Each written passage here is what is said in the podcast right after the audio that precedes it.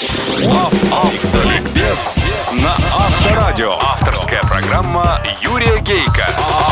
Автолюбители слушают Автоликбез на Авторадио. Здравствуйте, дорогие братья-водители, собратья-пешеходы и пассажиры, а также честные и профессиональные инспекторы ГИБДД. С вами, как и всегда в это время на волне Авторадио, программа «Автоликбез». Ее автор-ведущий Юрий Гейко. Спонсор ООО «Смазочные продукты ЛМ». Выбирайте лучшее. Выбирайте немецкое. Выбирайте Ликвимоли. Ликвимоли пять лет подряд признается лучшим моторным маслом Германии. Ликвимоли – это моторные масла, автохимия и автокосметика высочайшего качества. Ликвимоли. Мир меняется. Лучшие остаются. Автоликбез. Автоликбез. Сегодня в программе Автомобильные новости. Автоликбез. Ликбез.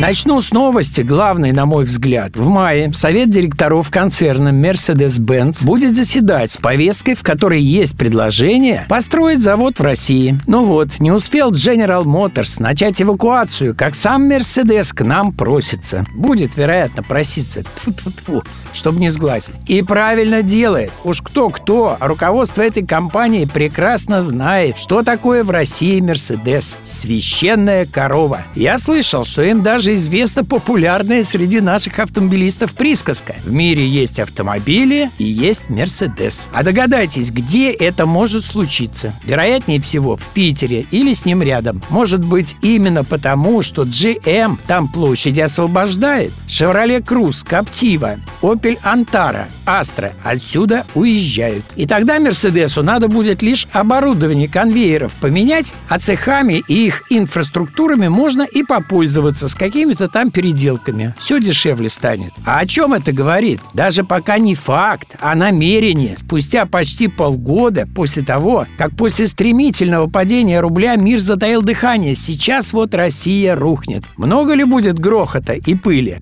Говорит о том, что не рухнула. И то, что Мерседес нарисовался, этому весомое подтверждение. Автоликбез. Ликбез.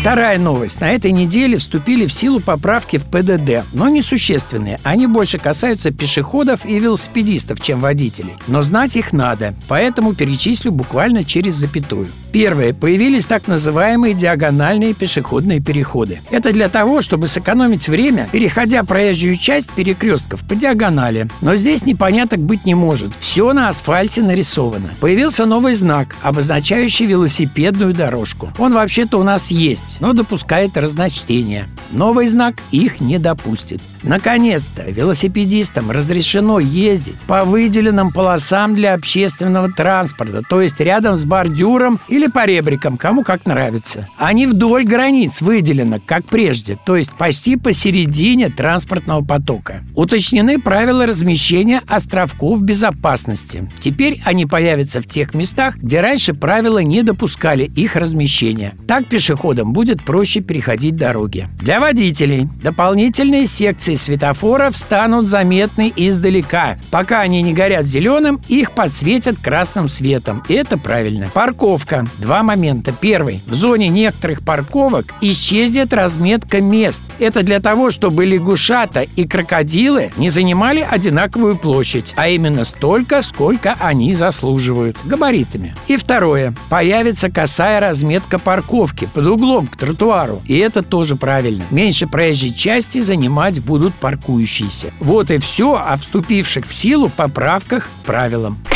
Автоликбез.